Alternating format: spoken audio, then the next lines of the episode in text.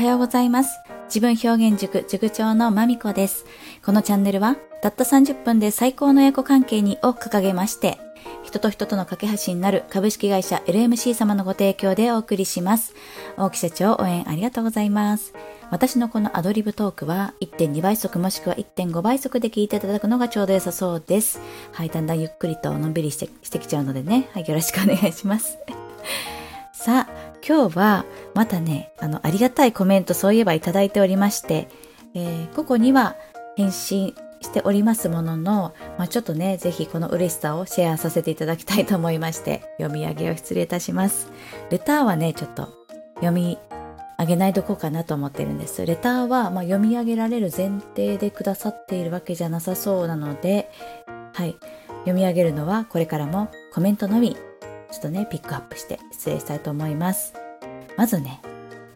コーチングについて教えていただけませんか？ということで、私が、あの、マインドセットさんというコーチングを受けたことがちょっとありますというシェアも含めてお話をしたところ、え、すきめしさん。すきめしさん、今お名前がセンシティブすきめしっていう風にされていますけれどもね、え、全然センシティブじゃないと思うんですが、すきめしさん、いつも、あの、朝の安否確認ライブ、私とっても大好きで、え、お邪魔しているんですよ。あの、もし、万が一ご存知でない方はぜひね、月飯さんの安否確認ライブだとか、月飯さんのお勉強のアウトプットだとかは、まあ、本当にね、あの、勉強になりますので えー、障害学習っていう感じでねいろんなところにアンテナが高くて、えー、憧れの先輩っていう感じでありがとうございます。でその月飯さんからねあのご経験談をシェアしてくださったのがコーチ A コーチ21と書いてコーチ A なのかな？のカリキュラムを受けましたということで書籍を読んでいいなと感じた先輩コーチについていただきクライアントも複数取っていました。なるほど。まあ、月飯さんもコーチングする側っぽいですもんね。月飯さんね。はい。あの、一定の効果はあったと思うのですが、継続する感じではなかったですということで、で3ヶ月ぐらいである程度の問題が、課題が解決し、コーチングではない解決策が欲しくなり、お医者さんみたいなもので年数回の定期検診プラス課題がある時期の継続利用がいいんじゃないかなと思いました。次にやるときはそういう仕組みにしたいですということでね、私もこれね、お返事にも書いたんですけれども、確かにね、たまにこれ一回受けて、ああ、よかったなと思うんですけども、またね、こう思考の癖だとか、こうマインドの保ち方の癖みたいなところが、あの、どうしてもそれまでの自分に戻る戻るというね、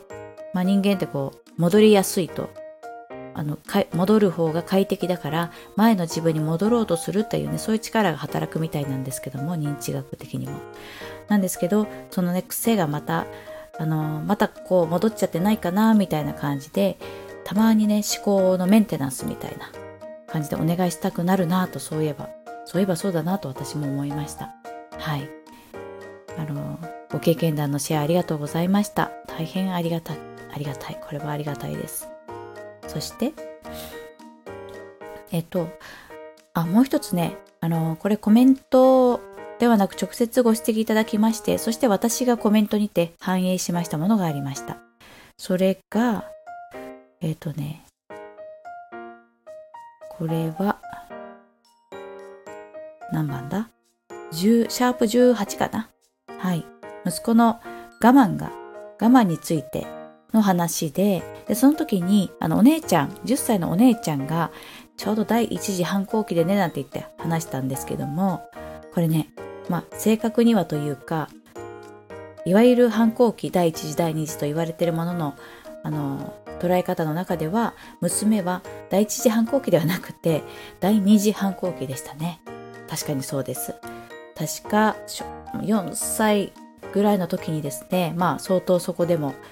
反抗期があったなというのは思い起こされますので、えあの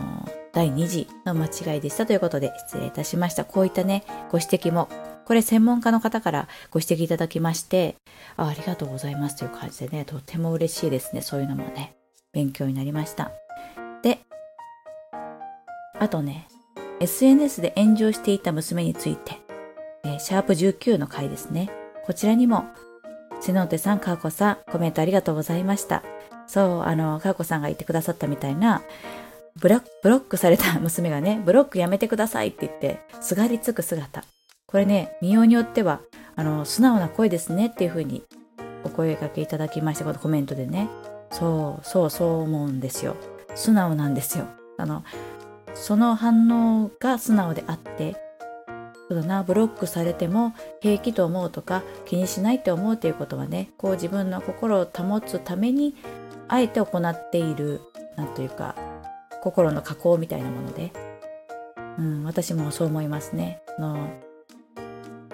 好きな相手に気になる相手にこう拒否された時に拒否しないでって思う気持ちっていうのはねとても素直だと私も思いました。はいコメントありがとうございます。そして瀬野手さん困った時に何でも言ってくれるってちょっと安心できますね。一緒に解決できてよかったということでありがとうございます。の瀬野手さん優しいコメント。ねありがとうございます。で私もねここにお返ししたんですけどもね。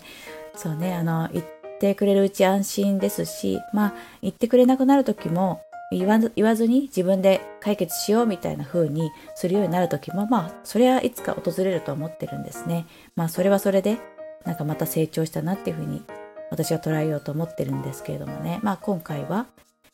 えー、対処できないっていうことをあのすぐね自分には無理だと感じることを私にヘルプとする、まあ、その姿そのものがたとえ相手が私じゃなくてもなんかいいなと思って、自分だけで抱え込まないっていうところがね少し安心したな安心感がある反応だな行動だなっていうふうに確かに思いました。はいありがとうございます。はいご紹介したいコメントは以上です。またこういったねあのー、私もまあ例えばねご指摘いただいて直すだとかね、まあ、しょっちゅうしょっちゅうですよ。あのいろんなねなんかちょっとそれ違うんじゃないですかっていうこともいろいろと言われながら日々日々私も一緒に成長しながらあの塾の中でも親御さんとあのお子様のことを考えているっていう感じで運営しております。というわけで是非あなたのコメントもお待ちしておりますのでね また今後ともよろしくお願いします。本当にありがとうございました。